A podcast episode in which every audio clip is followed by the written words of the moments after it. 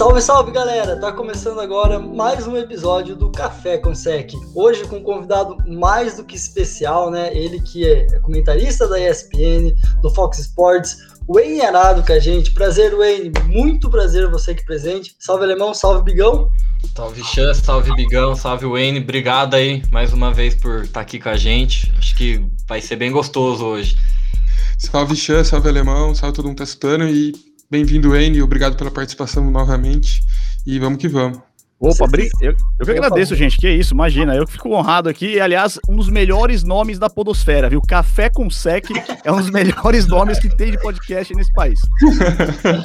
Obrigado. Eu tava nervoso, agora a gente fica mais nervoso ainda. Né? Mas vamos começar do, do básico, né, Wayne? Se apresente um pouco pra gente quem é o Wayne Irado que a gente vê ali nos domingões de NFL. Se fala um pouco aí de você, se você quiser soltar a idade, o que você fez até aí. Fala de você, tá livre agora. eu fico um pouco constrangido, mas vamos lá. Tenho um pouco de vergonha, vamos lá. É, meu nome é Wayne Eirado, eu tenho 30 anos, sou jornalista, é, trabalhei muito no meio rádio, né, por muito tempo, trabalhei na Rádio Bandeirantes, Rádio CBN, fiz Rádio Sul América Trânsito, é, atuei também em, algumas matérias com a Band News FM e voei, né, três anos em São Paulo com a CBN e com a Rádio Globo, fui repórter aéreo aqui em São Paulo. E é, entrei na ESPN em 2019 por meio do desafio de talentos, né, que era para selecionar um comentarista novo para casa, e desde então estou lá né, nos domingos de NFL e também sábados de college, né? Porque não? É meu, eu amo college, né? Eu tenho uma paixão que vem lá de trás, porque eu estudei é, na Universidade Americana, é, estudei em Alabama, estudei então uma potência do futebol americano universitário, e ali aprendi a ter uma paixão enorme. Quem olha meu cenário às vezes no League, vocês estão vendo aqui na gravação meu cenário, dá para ver o azinho de Alabama aqui, um capacete de Alabama, porque a minha paixão pela Crimson Tide é enorme. Assim, eu tenho um carinho muito grande por tudo que eu vivi lá. E, e, além de tudo isso, também é, sou MBA em Marketing pela Universidade de São Paulo e também mestrando em comunicação pela Faculdade Casper Libra. Então, gosto muito de estudar meios de falar, de comunicar com o povo. Por isso eu falo aqui, ó, um cara que tem MBA em marketing e está fazendo mestrado em comunicação diz que Café com Sec, melhor nome de podcast do Brasil, viu, gente? Melhor marca. Registrem essa marca. vamos adotar essa dica aí, vamos anotar. É, e na NFL, torce para quem, Meni? Tem time? Tenho. Ah, eu, eu, tive uma experiência muito boa na minha vida que foi conhecer o Lambeau Field. Eu fui a, até é, Green Bay, eu fui até Wisconsin, eu fui até Milwaukee, na verdade, aí acabei dando aquela esticada de três horas. Três horas, seis horas, né? Calcula três para ir, três para voltar, uma esticadinha, perdeu um dia de viagem. Mas foi ali o momento que marcou muito a, a, minha vida, porque eu, eu, por muitos anos relutei de ser um, um Packer, de ser um cabeça de queijo, sabe? Eu, eu não, não, tinha um time para torcer dentro da NFL. Eu assisto a NFL desde 2007 e de lá para cá nunca tinha me apaixonado por um time. Tinha meu time do college, né? Tinha Alabama no coração, por isso que nunca é, tive esse querer preencher isso. Torci para jogadores, né? Torci muito tempo ali pro, pro Peyton Manning nos Broncos, torci pro Philadelphia Eagles, torci os Buccaneers, que meu pai era torcedor dos Buccaneers, mas nunca tive realmente uma paixão por um time. E aí no dia que eu fui até o Lambeau Field, fiz o tour, conheci é, toda a, a, a, estátua do Vince Lombardi, conheci o, o, campo, ali aprende a história sobre o Curly Lambeau, você aprende a história sobre como os Packers se tornaram essa franquia enorme que são hoje, sendo de uma cidade pequena, é uma cidade muito pequena, gente, é impressionante, porque é, são casinhas pequenas, assim, do nada surge um estádio na cidade, assim, não tem, não, você não vê um prédio, assim, na cidade, é muito legal e como a, a, paixão daquelas pessoas que estão ali, né, movem o time e permane fazem com que o time esteja ali. É a única franquia da NFL que não tem um dono, né? Os donos são é, os moradores de Wisconsin, tem gente que já não mora mais em Wisconsin, mas é só é aberto o lote de ações para quem é da, da, cidade de Green Bay, região de Wisconsin. E para mim foi uma, uma experiência muito enriquecedora, assim, porque eu ali eu, eu, eu, fui escolhido por um time. Há tanto tempo resistindo a torcer por um time, e aí fui escolhido por um time, e aí surgiu minha paixão pelos cabeças de queijo. Da hora, da hora, uma baita experiência, né? e qual é o estádio mais bonito? O do Lambeau Field ou o de Alabama? Ah, aí vai mexer com o meu coração. Porque... Tocou na ferida. É, o, o, o, Brian Denny Stadium em Tuscaloosa, ele tem uma peculiaridade que ele é um estádio de 110 mil lugares, né, 110 mil pessoas, né, 110 mil assentos, para uma cidade que tem 90 mil habitantes. Ou seja, se colocar a cidade inteira, ainda sobra 20 mil lugares. Né? Nossa! Ela é uma cidade que recebe em dia de jogo 400 mil pessoas apaixonadas. Assim, é uma, algo incrível. Então, a experiência de jogo eu não tive em Green Bay, né? É, sabe como é difícil conseguir o ingresso para o Lambeau Field? Ele é o estádio que está com todos os ingressos vendidos desde os anos 70, né? Você não consegue nenhum jogo que você consegue comprar ingresso ali na, na, na cabine ali. Você tem que é, comprar de revenda e é caríssimo, caríssimo. Então não consegui ver um jogo lá, mas tive a experiência de fazer o tour, conhecer tudo, conhecer a galeria, conhecer é, o gramado, pisar no gramado, não dentro da, das quatro linhas que eles não deixam, né? Mas pisar ali atrás da, da, da linha de gol. Então é, é bem bacana. Mas o estádio, para mim, ainda é, é, é, o estádio de, de Alabama. Mas assim, conheci vários estádios maravilhosos nos Estados Unidos. Eu, eu acho que eu conheci 17 arenas no total, no meu período viajando para lá. Teve, um, teve uma vez, tem uma loucura que eu fiz uma vez que eu fui para Flórida, que era, eu, era folga do meu plantão na Rádio Sul América Trânsito, e era, eu tinha milhas, meu pai tinha milhas, na verdade, tinha milhas da, de uma companhia aérea que tem uma cor é, azulada, e essa companhia tava abrindo um, não sei se tem patrocínio no podcast, não, vamos, ou se tiver, patrocina nós que a gente fala o nome, né, claro. É, e, e, essa companhia abriu um voo para Miami, então tava, era, tava fazendo os primeiros voos, e aí era baratíssimo, assim, era preço de passagem São Paulo-Minas, para você ir até lá. E aí eu encaixei em milhas, eu consegui encaixar ali uma viagem de cinco dias, é, de folga entre um plantão e outro. E nesses cinco dias eu vi quatro jogos. Em quatro pontas diferentes do estado. Delícia. Pousei em Fort Lauderdale, eu fui no mesmo dia, cinco horas de carro. Ainda parei em Daytona para ver o autódromo, mas eu fui até Jacksonville, era um, um Thursday night com Tennessee Titans e Jacksonville Jaguars. Foi a primeira, primeira vez agora. Muita falta. É. É, era a primeira vez que estavam testando o Color Rush dos dois times. É, e era assim, era bizarro, parecia Star Trek, sabe? Não parecia futebol americano, não tinha ninguém de branco, é muito estranho. Era o monstro Blake Bortles contra o monstro Marcos Mariota? Exatamente, o Blake Bortles destruindo na, naquela época que ele era aquele cara de garbage time total. Você olhava no jogo, o time perdia, olhava para jardas, 300 jardas, 3 touchdowns. Como assim, né? O cara joga de não, garbage time. E depois, no dia seguinte, eu fui até é, Orlando, região de Orlando, parei, deixei as malas no hotel e fui até é, Tampa Bay. É, Tampa, na verdade, né? Para ver o, o, jogo do, da Universidade USF, de South Florida. Depois, eu jogo mais com Bonani, inclusive, que era brasileiro. De lá, no dia seguinte, eu fui para Gainesville, na, no meio da Flórida, bem no é, Flórida Central mesmo, é onde fica o Florida Gators. E ali o Florida Gators, é, cara, é, um, é, é uma torcida ilo, assim, louca pelo time também. Aliás, todos os times da SEC são muito loucos, assim. Mas é, a experiência do The Swamp, do, do estádio, é muito bacana porque ele fica abaixo do nível do solo. Então o barulho da galera fica ensurdecedor, cara. Porque você entra no estádio e ele é pra baixo, assim. E para terminar, tô, tô, enrolando muito essa história, né? desculpa, gente. Me fica muito. tranquilo, fica tranquilo. Te... no dia seguinte, eu catei um tornado na estrada para ir ver Miami Dolphins e, e Dallas Cowboys, é, Tony Romo voltando de lesão. Era, era e eu cheguei assim, eu peguei tornado na estrada, terrível, o carro aquaplanando a cada 5 km, andado, você tinha que mexendo o volante assim para não aquaplanar. E na hora que cheguei no estágio, sol, mas sol forte, assim, inacreditável. E, e, aí acompanhei lá esse jogo e na segunda-feira voltei para o Brasil. Mas é uma loucura, né? Andei mais de 1.500 quilômetros em quatro dias só para ver futebol americano. Você vê como eu gosto de ver futebol americano, mas como eu gosto de ver estádio. Eu sou um cara fissurado por estádio. Eu consegui encaixo nas minhas viagens para ver algum jogo em qualquer estádio. Eu fui no estádio do Espanhol.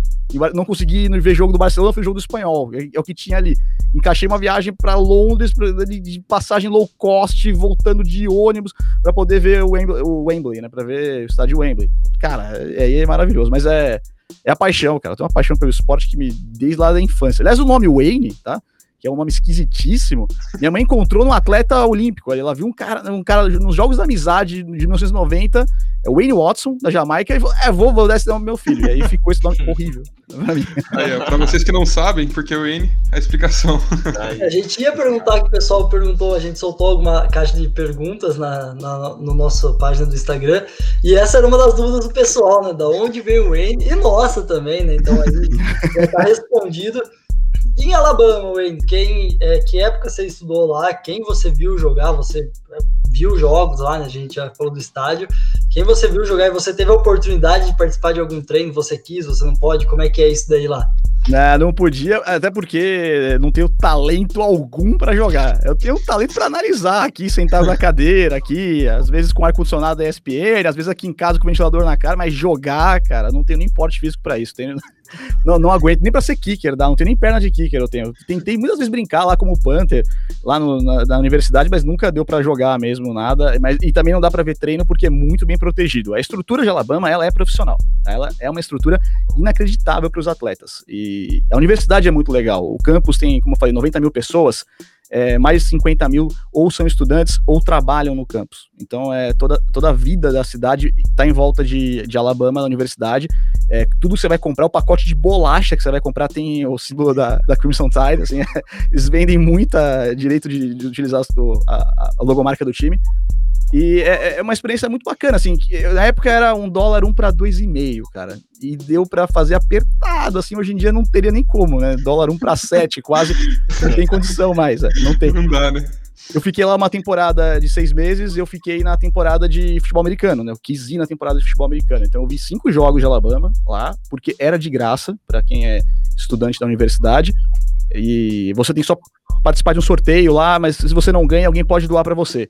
E aí os brasileiros que estavam lá sabiam quanto eu gostava de futebol americano, eles acabavam ganhando e me davam ingresso caso eu não conseguisse. Eu não consegui uma vez só, na verdade. Que foi o jogo de LSU. E esse jogo eu vi em campo Odell Beckham Jr. Olha. Marcando touchdown na minha cara. Marcando, e você, vê uns, você vê uns craques né, no college, você não imagina. Eu fui para Tuscaloosa em 2019, voltei para a universidade e vi lá 10 escolhas de primeira rodada, cara. É inacreditável. 10 escolhas de primeira rodada em campo.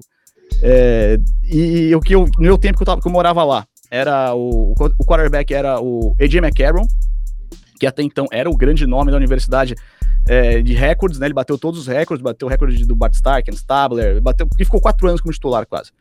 E aí também vi o Derrick Henry começando, eu vi o primeiro touchdown do Derrick Henry. Ele era Olha. reserva. que isso. E ele jogou uma partida contra a Chattanooga. E ele marcou o primeiro touchdown dele ali. Eu vi o primeiro touchdown do monstro, que viria a ser o vencedor do Heisman por Alabama dois anos depois. E hoje é, é a base de um time da NFL, né? Não tem como pensar em Tennessee sem ele hoje, porque é um time que joga por ele, em volta dele. Viu o é. começo é, de um monstro, né? Começo de uma começo era. monstro. É, pois é, pois é. E aí agora, quando eu voltei a última vez, eu vi todos esses caras estão saindo agora, primeira rodada aí, né? Jerry Jude, é, Henry Huggs, The Third, é, os que saíram esse ano também, o Tua Tango Vailoa, ele tava machucado, mas ele tava lá na sideline. Eu vi o estreia do Mac Jones, era Alabama e Arkansas, eu vi a estreia do Mac Jones.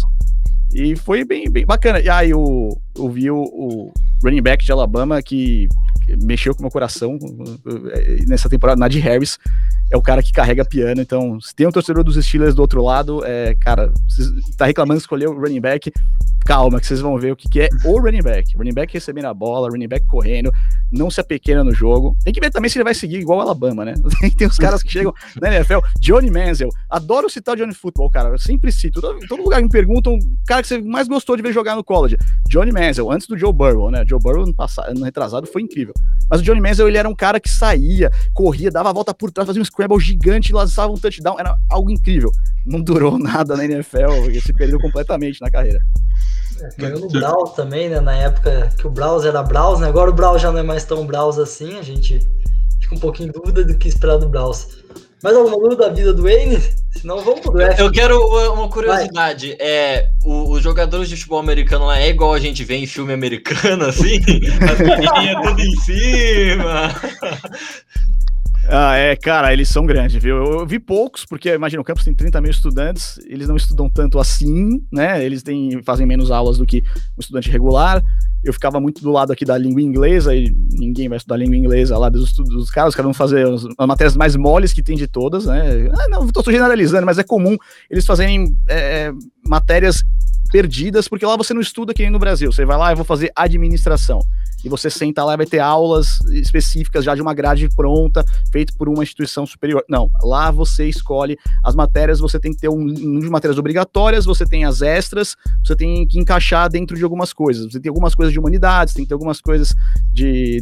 depende do seu major, do que você vai fazer. Tanto é que eh, jornalismo fica muitas vezes como minor das pessoas do que como major, né? O, o Thiago Leifert é um exemplo, ele é. O major dele é psychology, né? Que é psicologia, e o minor dele é jornalismo. É, então, é assim que funciona lá, de um pouquinho diferente. Então, eles acabam encaixando várias coisas. Tem cara que se forma em parques e diversões, cara. Tem umas coisas incríveis, assim. uma, que você pode virar um curso, você pode acabar virando seu, seu major. E você não, não via tanto, mas assim, o quem você via, você via o tamanho e já e tava no college, hein? Quando o cara chega na NFL, o cara vai ganhar massa, vai ganhar peso. Não que nem o Ed Lace, né? O Ed Lace era. Ganhou demais, né? É. Às vezes. É, é, é, inacreditável. Só tinha uma coisa pra fazer em Tuscaloosa, né? E na hamburgueria. Porque ele era, em, é, ele era um cara muito forte em Alabama. Ele foi pra Green Bay, cara, ele virou um, uma, uma bola. Vai ser uma bola de boliche. E aí ficou lento, e aí já era. Acabou a carreira dos melhores running backs que tinha ali até então no programa de, de Alabama. Quase virou a L, né? Em Green Bay. É, ele quase virou a L, verdade. quase virou a L. Nem de Tyrande dava mais, ó L. Fullback ali no máximo, né? tá um pouco próximo. Mas vamos falar do draft dessa temporada, então, você fez a transmissão do segundo dia, né, pela ESPN, e, pô, foi muito legal. Muitas vezes, assim, o que me marcou assistindo o, o segundo dia era quando você falava ali, ah, eu vi esse cara jogar, igual mais ou menos você tá fazendo agora. Não, eu vi esse cara jogar uma vez quando eu fui lá para não sei onde. E qual a emoção, assim, de fazer o draft? É, foi a primeira, a primeira vez que você fez o draft pela ESPN? Foi, essa foi a primeira vez que eu estive na transmissão. Cheguei a fazer pós, né, no League, mas nunca tinha feito na, na transmissão ao vivo mesmo. Fechou. Então, qual é essa emoção da primeira vez, assim, tá transmitindo draft por, por um apaixonado pelo college? E de ver os caras que você viu jogando, sendo draftado, você poder falar, tipo, ah, nossa, quando eu vi esse cara era isso e vejo um encaixe legal nisso. Tipo, conta um pouco dessa experiência pra gente. Olha, é, é, ver futebol americano na TV, ver futebol americano especificamente na, no, no, tubinho, é, é, diferente do que você vê lá. Porque, ainda mais, pra de, principalmente pra defesa, tá? Porque a, a câmera fica na bola. A TV fica onde tá a bola. Então você não consegue ver a movimentação defensiva inteira. E quando você vai pro estádio, você paga o ingresso mais barato que nem eu, que você vai sentar lá em cima, lá longe, lá no, no pico do estádio, atrás do gol, você vai estar na, de diagonal, você aprende muita coisa sobre tática de fundo e você vê esses caras jogando muito melhor. Você vê é, como o Jerry Jude corre rotas, você vê a, a habilidade é, de, de, uma peça como o Odell Beckham Jr. dentro do. como ele ganha da marcação, e às vezes o running back, o quarterback, perdão, não é tão genial quanto ele, não consegue encontrar a leitura. Então aí você vê a progressão do quarterback indo, indo mal ali na progressão. É ali que você vê muita coisa. Na TV, quando a transmissão você tá por aqui, ela é um pouco mais travada, você tem dificuldade de enxergar o, o fundo do campo e é, muitas vezes eu fico analisando o replay. Eu faço análise em cima do replay, porque o replay muda o ângulo, né? Geralmente é para um ângulo um pouco mais aberto, e aí você consegue ver melhor, e aí você faz uma análise melhor. Eu já faz algum tempo que eu não fico mais olhando a bola no futebol americano na, na transmissão, eu já tô olhando em volta o que tá acontecendo para no replay buscar o que aconteceu por ali. Eu quero ver o que, como é que foi aquela marcação, como é que foi a progressão do quarterback, porque às vezes o cara falha muito na hora de lançar a bola, ele não encontra o melhor alvo disponível. Ele consegue um first down, mas ele perdeu um touchdown, por exemplo. Então é muito bom pelo draft a gente ter, ter experiência de ter visto algumas dessas peças. É, ter visto o primeiro jogo do Mac Jones não, é uma amostra muito pequena da carreira dele. Às vezes você vê um cara começando não é o suficiente. Como eu falei, eu vi TJ Eldon, eu vi é, alguns caras que foram brilhar na NFL, mas que estavam em começo de carreira no college. Quando ele é um senior, quando ele é um cara já mais velho, quando ele tá mais experiente, aí você vai ter a amostra final do que é o que ele pode, pode fazer para a NFL. E esse foi o passo ali dos, da classe de 2020, né? E agora a classe de 2021 para algumas peças, não para todas. É, é, é, legal, cara. E, e, você vê a segunda rodada, especificamente a segunda e terceira rodada, você vai trabalhar com caras que não são oba-oba na primeira rodada você vai ver, a gente viu cinco quarterbacks saindo esse ano, né? A gente viu um, uma safra de wide receivers incríveis. Na, no segundo dia, você vai trabalhar com aquelas, aquelas pessoas que você vê no sábado aqui, que você só ouve o sobrenome quando o, narrador tá falando, e você vê menos dele. Mas é, esse é o lado bom de ser um apaixonado por college. Porque eu sento todo sábado aqui, assisto cinco, seis jogos, dois simultâneos, assisto um de, de condensado, fico acompanhando as transmissões da ESPN americana pelo Watch ESPN. A gente consegue, às vezes, um, como assistir um jogo da CBS, de Alabama. Então, você consegue pegar melhor as peças que estão chegando na NFL. E foi bacana, porque é uma transmissão de cinco horas de duração, que eu, eu, fiquei, eu saí daria para fazer mais umas três ainda. Tem jogo de beisebol que eu faço que você sai moído, você tá no, no sétimo inning, você já tá moído já ali, porque você começa a ficar, ai, cara, é, um time tá ganhando por muito, você começa a já não ter mais informação suficiente para passar, você começa a achar que a transmissão tá perdendo a dinâmica, o pessoal tá sumindo do Twitter, e no draft não, galera participando em peso o tempo todo, então deixa lá em cima a sua, sua, sua energia para fazer o negócio, galera perguntando, galera querendo saber mais, e, e é muito legal, e é, cara, é um show, né? Quem assiste draft sabe que é um show, é, como os americanos sabem vender muito bem esse, esse, esse dia e esse momento. É, se o draft já é isso, né? Imagina participar de um evento Super Bowl, né? É. Sensacional. Bom, e agora vamos do, na parte da, dos times, né? Para você, quem foi o a gente, quem foi o principal time aí no draft ou os principais times do draft vai para facilitar? Olha, vi bons jogadores saindo nesse ano e bons times conseguindo escolher bem. Eu achei que a, a subida dos Eagles para pegar o Devonta Smith fez muito sentido. Foi uma oportunidade bacana ali de subir e pegar um, um, os melhores wide receivers da, da classe. Acho que Jacksonville Jaguars tinha tudo para se sair muito bem. Eu achei que trazer na primeira rodada o, o Travis Etienne foi talvez um pouco. Um pouco. É a cara do Urban Meyer, tá? Eu, é a cara do Urban Meyer fazer isso. Vou juntar o cara, dois caras jogaram no college junto, e vão chegar calouros já com experiência em entrosamento. É isso que eu quero no meu backfield. Ótimo. Mas eu acho que poderia ter pensado numa peça melhor para proteção, até um recebedor, porque você olha hoje pro, pro, pro elenco dos, dos Jaguars, não tem um recebedor assim que você fala, ah, esse é número um, cara, disparado, não tem.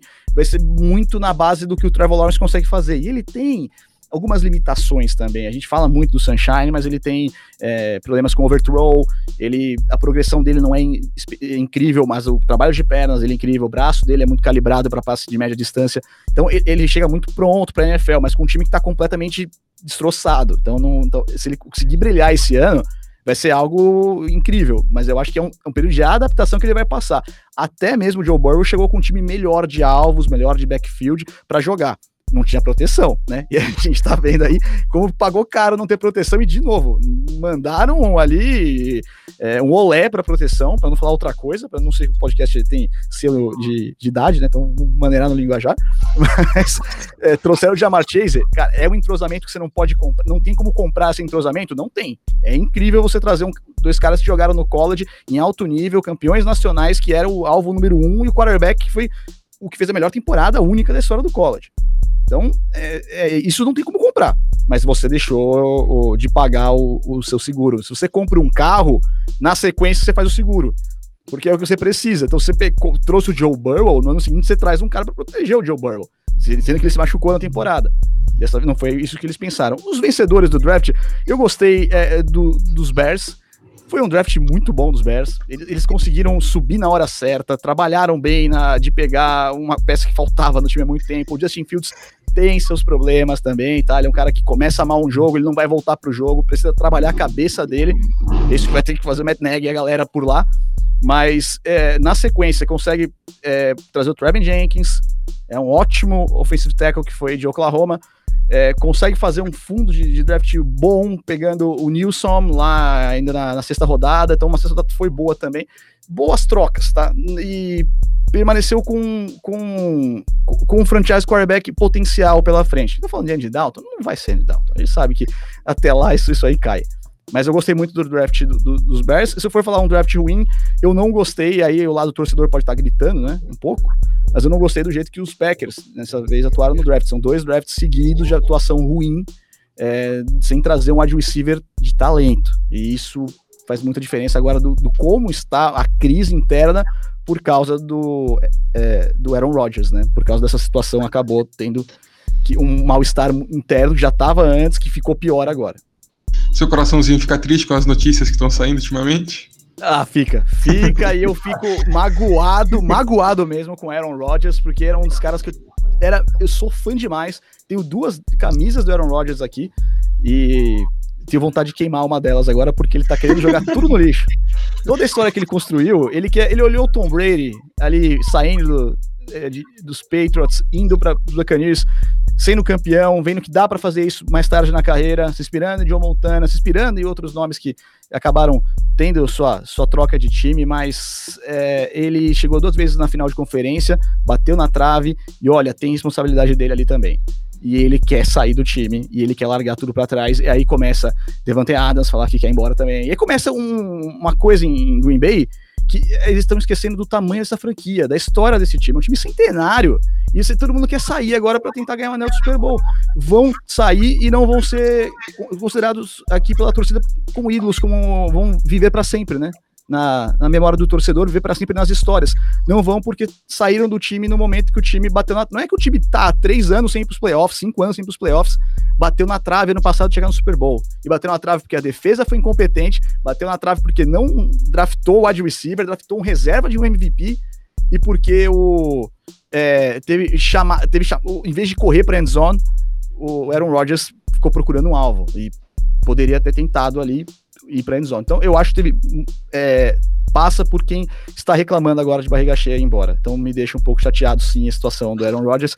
Por mais que eu acho que até ele vai jogar essa temporada aqui, então tudo num blefe aqui, o blefe daqui, você blefa daí, diretoria aqui, mas eu acho que vai acabar terminando essa situação como como mais uma temporada com má vontade, mas mais uma temporada é, em Wisconsin. Sem contar que foi a segunda temporada numa comissão técnica nova, né? Que no seu primeiro ano já deu um rebulinho no Packers que tava mal com o Mike McCarthy. E daí ele chegou, já jogou ali, voltou a fazer o Packers jogar, ter um ataque muito eficiente, um ataque diferente, um ataque inovador. E, pô, primeiro ano, segundo ano já conquistou tudo isso, e agora pro terceiro, quarto ano, agora que o time ia ter mais entrosamento com a comissão técnica também, o pessoal já começa a querer sair. Você é o general manager do Packers agora, quem você traria ali na escolha do Packers em primeiro round? Esse ano? Esse ano? Ó, é, eu acho que eu, eu, eu iria com. É, deixa, deixa eu até ver o que temos aqui disponível após a escolha dele, a escolha dos Packers. É, Packers foram de Eric Stroke, é Elijah Moore, grande, grande wide receiver, que é pequeno de tamanho, mas muito. um canivete suíço de Ole Miss, que poderia ter encaixado muito bem aqui. É, Rondale Moore, ele começou muito bem no college, era uma aposta alta para a primeira rodada, então já acho que teria sido um, pouco de exagero, mas se você não traz um wide receiver naquele momento do draft, você tinha que trabalhar pelo menos com a, com a hipótese de melhorar a sua secundária. E aí eu teria o Tyson Campbell, é, o Greg Nilsson, é, a Santa Samuel Jr. já acho que já é, já é um pouco forçação de barra, mas teriam bons nomes ali para trazer. Eu teria subido para pegar um dos bons wide receivers desse draft, porque você vai ter aí Devonta Smith, Levante Adams, perdão, Levante Adams e, e outra peça importantíssima para receber a bola, porque o problema de, de Green Bay na última temporada foi só ter um wide receiver com talento. achar que Marcus Walter Scantling vai resolver a situação? Não vai. não vai, cara. Já não resolvia em South Florida, quando ele tava no college. Imagina na NFL, naquele velocidade de jogo. E aí você não tem um bom tight end, você não tem um bom é, recebedor, e aí você fica com um corpo de que a marcação tá sempre dobrada em cima do Devante Adams. E aí depende da. Se você não tem um outro cara talentoso, os Bills são campeões disso. Tem, tem duas peças talentosas para receber a bola e resolver, resolve a situação assim. Se um tá marcado com dois, o outro tá, outro tá com um só na marcação. Ou se tem os dois estão marcados em dobro, vai sobrar alguém livre, um Tyrande ou o wide receiver 3. Sempre tem peça, ou alguém do backfield, né? Alguém para receber a bola, que tá saindo como running back na jogada. Então sempre tem alguém disponível. E é aí sim que o Josh Allen consegue evoluir. Não é como os Packers pensam. Os Packers, por muitos anos, foram muito conservadores no, no, draft, desciam no draft, já cheguei a ficar puto porque trocaram a primeira escolha por uma de segunda rodada. Tava ali na escolha 30, acho coisa assim, e trocaram por uma escolha de segunda rodada. Achei, ah, não era para fazer isso, cara. Você tinha que trabalhar melhor aí. Esse monte de peça que tá precisando, vou descer. E acho que, que deveriam ter sido um pouco mais agressivos.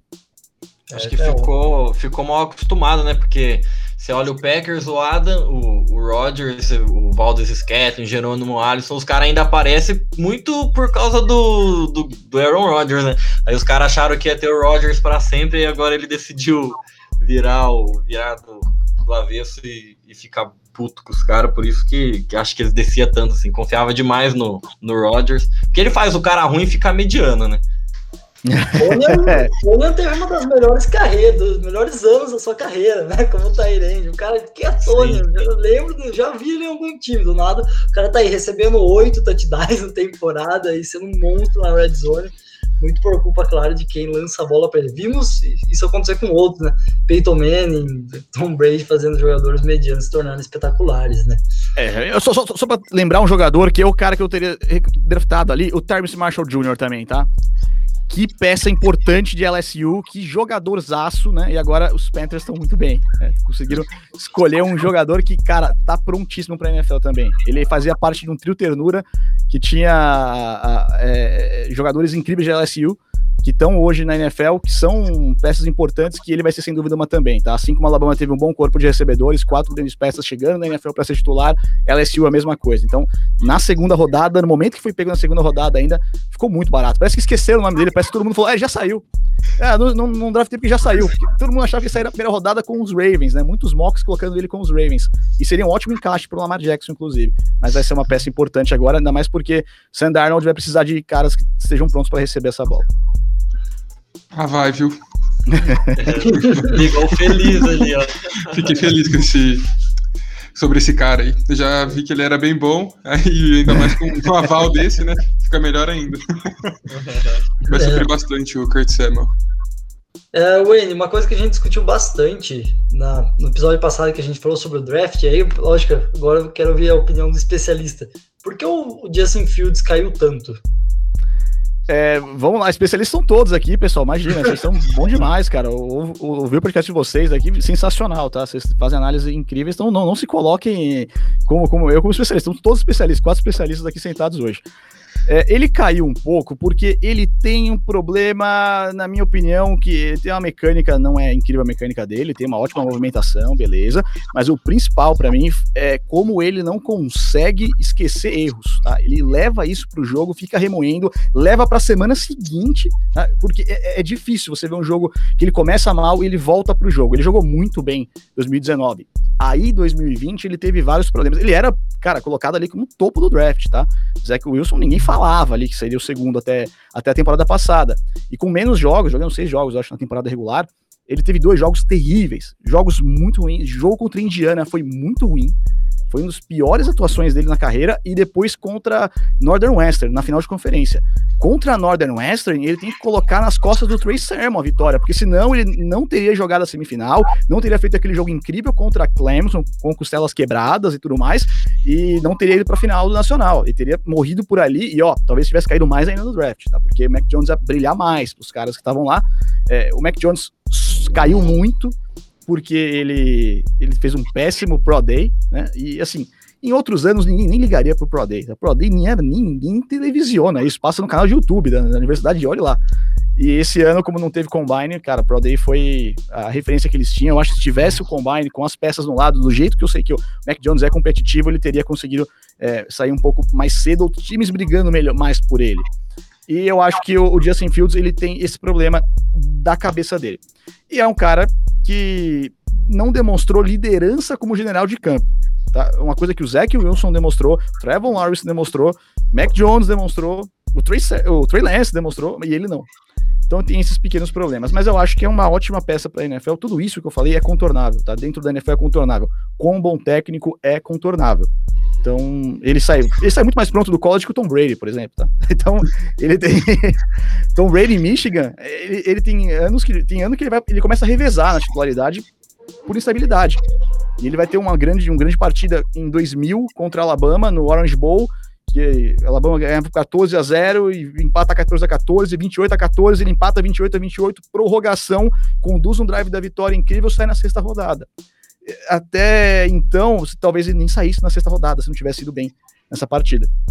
Então, eu acho que ele chega muito pronto para a NFL atual, que depende de um quarterback mais móvel, tá? E ele tem boas características. Precisa só melhorar a cabeça. Isso aí vai ser técnico e comissão técnica que vai, vai conseguir fazer isso. Bom, nós temos um amigo barra seguidor da página, o senhor Gustavo Eduardo, Snap, e ele fez uma das perguntas assim que a gente vai trazer para você sobre o draft. Ele é torcedor do Jets, vem sofrendo muito Dá pra ter uma esperança depois desse draft? Ah, dá, dá porque o Zach Wilson, ele é uma boa peça, tá? Dentro da NFL, ele pode se encaixar muito bem aqui nos Jets. Já tive, todo torcedor dos Jets já se, já se iludiu outras vezes, né? Até com o Sandarno, com outros nomes que estavam ali disponíveis. Mas, é, especificamente nesse ano, tem bons nomes chegando. É, a gente olha para o draft do, dos Jets, tem uma ótima peça de como recebedor chegando, que é o Elijah Moore, tá? É excelente peça para jogar. O Zach Wilson é, vai, vai conduzir bem esse ataque ali. Tem o, o protege, pensou primeiro no, como eu falei, primeiro você vai comprar o carro, depois faz o seguro, então você já pensou em linha ofensiva, traz o Vera Tucker de USC. Então é, é um bom é um bom draft, tá? E, e como o time tancou no, no, no, último ano, tinha boas escolhas para esse ano, conseguiu se encher de escolhas, tinha um cap muito bom para gastar nessa off-season. É um time que se armou muito bem. E é uma divisão que está passando por uma mudança de paradigma, tá? Os times que eram os pequenos estão crescendo. Então não dá para imaginar mais, de maneira alguma, uma temporada 2-14 dos Jets, tá? Mas dá para imaginar uma, um, uma temporada que o time vai ter mais vitórias que derrotas. Talvez esse não seja ainda o ano de pós-temporada, tá? Mas é um time que vai chegar na pós-temporada, assim, em curto prazo, tá? Em, de um a três anos, vai estar tá lá nos playoffs. E playoff, cara, pode acontecer muita coisa. E o time pode chegar, assim, no Super Bowl algo que não, não, acontece, né? Porque desde os anos 60, então precisa. O torcedor tá esperando há muito tempo. Mas aqueles estigmas dos times que eram os nanicos da NFL, os times que estavam sendo há muitos anos é, sofrendo surras porque não sabiam draftar bem, isso parece que acabou, tá? O Cleveland Browns mostrou que você pode arrumar a casa com três drafts decentes e indo bem na free agents. Você arruma a casa para virar uma potência da sua divisão que tá difícil demais essa divisão. Tá? Divisão que tem Steelers e tem Ravens é uma divisão muito difícil. E agora com os Bengals, com o Joe Burrow, Cara, que divisão difícil. E é um time que tá, bate de frente com todo mundo. E é um time que, na minha opinião, é um dos mais bonitos de ver jogar hoje dentro da NFL, na parte de ataque, tá? O ataque é muito dinâmico, muito ousado. Você vê o wide, todo jogo o wide receiver lançando bola para quarterback, todo jogo tem aquele Philly Special, né? Toda jogada tem uma jogada uh, desenhada de, de ações que são muito características de college, mas que tá dando muito certo dentro do, do time. Então, tenha a, a, cabeça que os Jets vão sair do que estavam. Não vai ser uma temporada igual às últimas duas e vai ser uma temporada que tem um técnico decente. Finalmente, tá? Finalmente tem um técnico decente para arrumar esse time. Ainda que veio o Corey Davis, né, dos Titans, do WR, e eles pegaram o Michael Carter, running back, se eu não me engano. Então eles focaram bastante no ataque esse ano. Então o ataque dos Jets tá bem melhor do que era a temporada passada, que era triste de ver. E é, tem então... o grandioso Ousu Coramoa, né? É. que sobrou na segunda rodada também. E o mais incrível é conseguir dois caras chamados Michael Carter nesse draft, né? Isso, cara, você deve ter o Michael Carter na, na, na, quarta, de repente na quinta, Michael Carter de novo. cara, como assim? É um é safety. um é safety, o outro é, é, é running back. Cara, para, parabéns. Para, esse foi. Esse não foi bem. Tinha dois Spencer Browns também nesse draft, mas não foi o mesmo time que pegou, cara. Eu achei incrível. A gente fez a comparação, né? Que vai ser sensacional ano que vem. Você já falou do Browns e a gente achou um elemento sensacional pro time do Browns ano que vem. Que eles vão ter defensivamente o Jeremiah Koromu Krokossar e o é, é, o nome, é o nome complicado. Vamos lá. Curso de, de pronúncia do college que eu peguei lá no, no, no guide de Notre Dame, que eu fiz um jogo de Notre Dame ano passado, Notre Dame Boston College, né, chama de Holy War. Fiz esse jogo na ESPN, aí eu olhei e pensei, esse aqui é o nome que tem que ter atenção. Todo pré-transmissão eu vou lá, risco o nome de cada um que ter atenção, pega guia fonético, aí o guia fonético você fica na dúvida ainda se, ah, se isso aqui é desse jeito mesmo, eu vou lá e falo no, boto no YouTube, sabe, pra ver, não falar errado é uma coisa que me deixa um pouco incomodado, mas é Jeremiah Wusu Karamoa. É, ah, cara, é difícil. Mais fácil, ficou mais fácil. Wusu Karamoa. Wusu Karamoa. Vai ser legal, então, comentar jogo dele e do Tac Tac junto, né? É. Bom, para fechar o assunto draft, e daí a gente passar para a temporada 2021 aí, que a gente tá ansioso, é, Ano passado, pós rodadas, a gente tinha um quadro que chamava Com quem você, quem você chamaria para tomar um cafezinho? Então, cada um chamava um destaque da rodada, um jogador. E eu faço para você do draft. Com quem você chamaria para tomar um cafezinho? Qual general manager você chamaria para tomar um cafezinho depois de três dias extensos? Ele deitou, ele merece o cafezinho do ele. Ó, eu, eu acho que eu chamaria para tomar um cafezinho primeiro general manager dos Broncos, tá? Porque eu tenho, eu quero saber por que, que ele pegou o Patrick Surtain ali na escolha número 9, é, porque eu acho que eles estavam em ligação ali querendo conversar com os Packers. Ó, a gente dá o melhor, melhor jogador de secundária desse draft, cara. E, e vocês liberam aí o, cara que não vai jogar para vocês temporada que vem. E a gente pensa aqui uma escolha do ano que vem de primeira, sei lá, a gente negocia. Eu quero, a minha franquia já foi feita em cima de, de franchise quarterback dos outros, aí, que fez história com os outros aí. Então a gente, a gente sabe trabalhar com isso aqui. Tá? Trouxeram o Peyton Manning em 2012, 2013 ali. Então, é, eu chamaria primeiro por curiosidade, mas pelo que fez no draft, pelo, pela boa, é, boas peças escolhidas nesse draft, cara, ficaria muito, muito perto de tomar um café com o general manager é, dos Bears, cara. Foi um bom draft, eu gostei. Até também do, dos Patriots, gostei do draft também. Trouxe a primeira escolha que traz, traz o Mac Jones, a segunda traz o Christian Barber. Tá? É um, se fosse para tomar um, um, um, chá, tá tomando, seria com, com o Tio Belichick, que foi muito bem também nesse draft. Mas gosto das escolhas dos Bears nesse, nessa última nesse último draft, tá? Escolhas que são boas é, que vão fazer impacto imediato em muitos setores do time. A gente chegou à conclusão que o Bill Belichick soltou o draft desse ano na pata do Husky dele. Bom, 2021, então pensando nessa temporada, Ine, depois que a gente deu uma passada aí no draft, é, favoritos da AFC e NFC aí, porque quem você vê, fala aí, quem você acha que é favorito para chegar no Super Bowl? Olha, a AFC ficou difícil esse ano, hein? Já tava no passado mais complicado que a NFC. E esse ano vai continuar assim, aquela briga até o último segundo ali, três times brigando por, por duas vagas. E esse ano eu vejo algo semelhante acontecendo. Porque a divisão é, norte, ali, cara, tem que tem, todos os times podem ir para pós-temporada. É incrível como essa divisão é, é, é, dura de jogar e alguém vai cair no caminho por causa da, da tabela difícil, mais difícil do que dos outros times. Então ali vai ter Steelers, Ravens, Browns, Bengals. Tá? Vai ser muito complicado. Esse tem uma divisão que está um pouco mais é, fácil nesse ano para ser jogado, que é a divisão Sul, né? Que vai ter Titans e, e, Colts, basicamente como potências. Texans esse ano, cara, vai tomar surra a temporada inteira. Não, talvez não tenha nem quarterback para jogar na semana 1 por causa de páginas policiais. Né? Então a situação é, é, complicada e não teve escolha de primeira rodada, foi escolher no draft lá na terceira. É, é, começar a escolher no draft na terceira sem ter pego nada no passado que val tivesse valido a pena tudo isso, cara, é bem complicado. E Kansas City Chiefs, com sempre, com, sempre favorito, sempre favorito, perdendo algumas peças de linha ofensiva, trocando toda a linha, mas continuando sendo um time lá na, na ponta na briga. E numa divisão que vai ser um pouco mais brigada nesse ano, mas ainda acho que os Chiefs chegam para fazer igual no ano passado, 14 e 2. Não... Aliás, vai fazer diferente, porque você não tem um jogo a mais, tá? Então vai ser é, 15 e 2. É. vai fazer diferente, mas vai fazer muito semelhante do que foi na temporada passada. E eu acho que os, os favoritos nesse lado, aliás, não falei da, da East ainda, né? Temos a, a Conferência Leste, que tá com Bills, Dolphins, Patriots renascendo agora, parece, e Jets também renascendo. Então, são uma divisão que vai ficar com os Bills muito à frente e os outros três times brigando entre si por uma segunda vaga, talvez, por uma vaga de wild card. Mas, na minha opinião, o favorito aqui vai ser quem ganhar a FC Norte contra Kansas City Chiefs, tá? Para mim, eu não tenho muito pensar diferente disso, tá? Os Chiefs vão ser favoritos. Enquanto tiver é, Patrick Mahomes jogando do jeito que ele tá jogando, do jeito que ele estiver saudável, vai ter um dos melhores peças da história da NFL que vai fazer muita diferença. Muita diferença. Então, é, essa é a minha visão. Do outro lado, eu não vejo mais a, a NFC Oeste como uma, uma divisão que vai ser tão ruim como ano passado. Tá? Ela vai melhorar muitas coisas. Para mim, o Washington continua ainda um nível abaixo dos outros times. É, Eagles com chance. Eagles e, e, Cowboys, né? Se manter o elenco saudável e até com, com as peças novas, acho que podem brigar pela divisão até a última, a última rodada, mas não vejo alguém vindo como wild card aqui, tá? Eu ainda acho que é um ano de ficar ali 9-8, tá? Porque vai ser, não, é, não tem mais 8-8, né? É 9-8, né?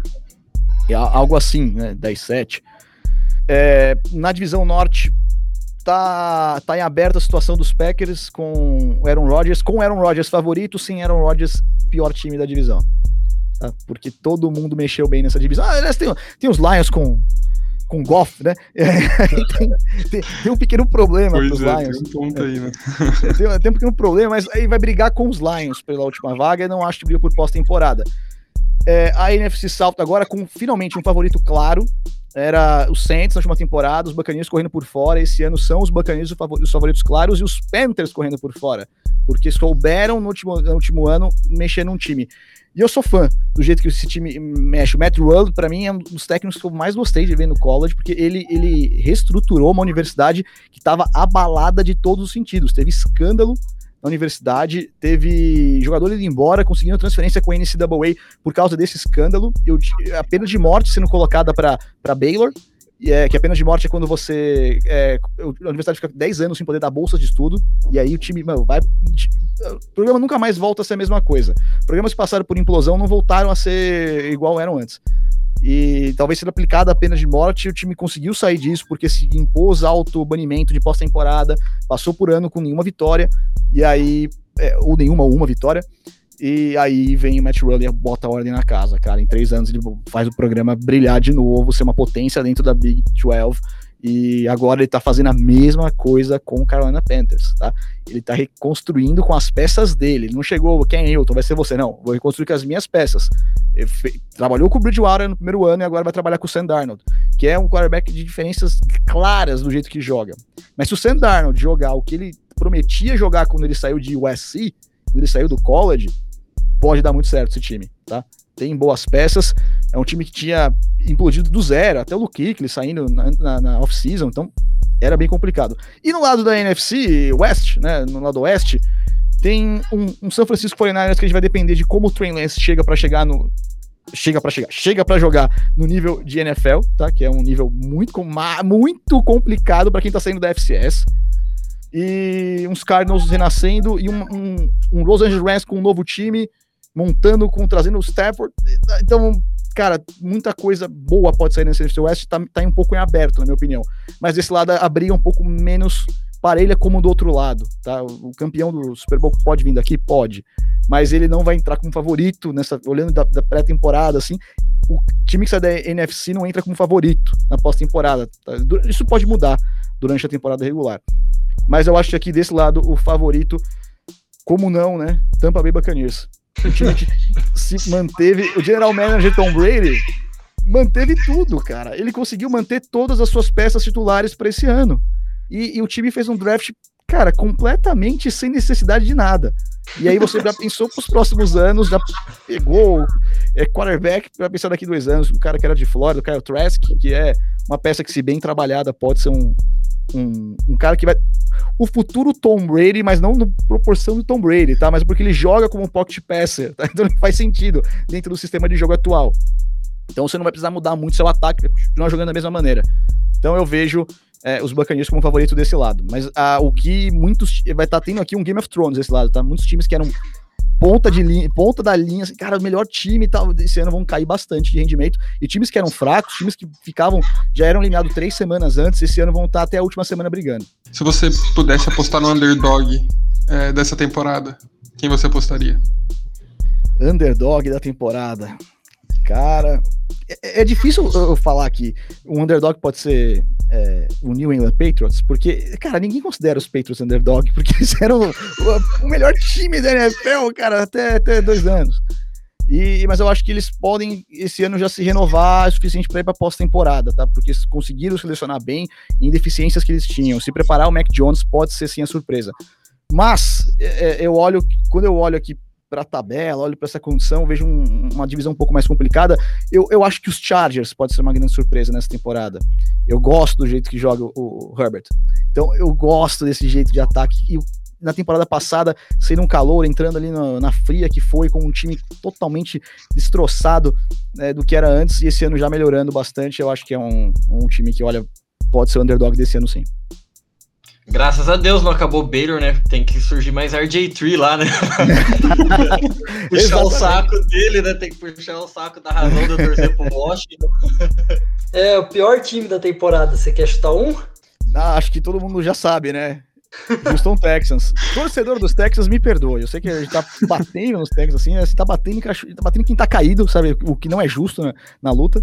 Mas é, o time pediu para isso, né? O time tá no chão gritando assim: vem, bate, bate mais. O, o time só consegue se afundar mais. E esse ano é, demorou para conseguir um jogador no draft, então só na terceira rodada isso atrapalha muito.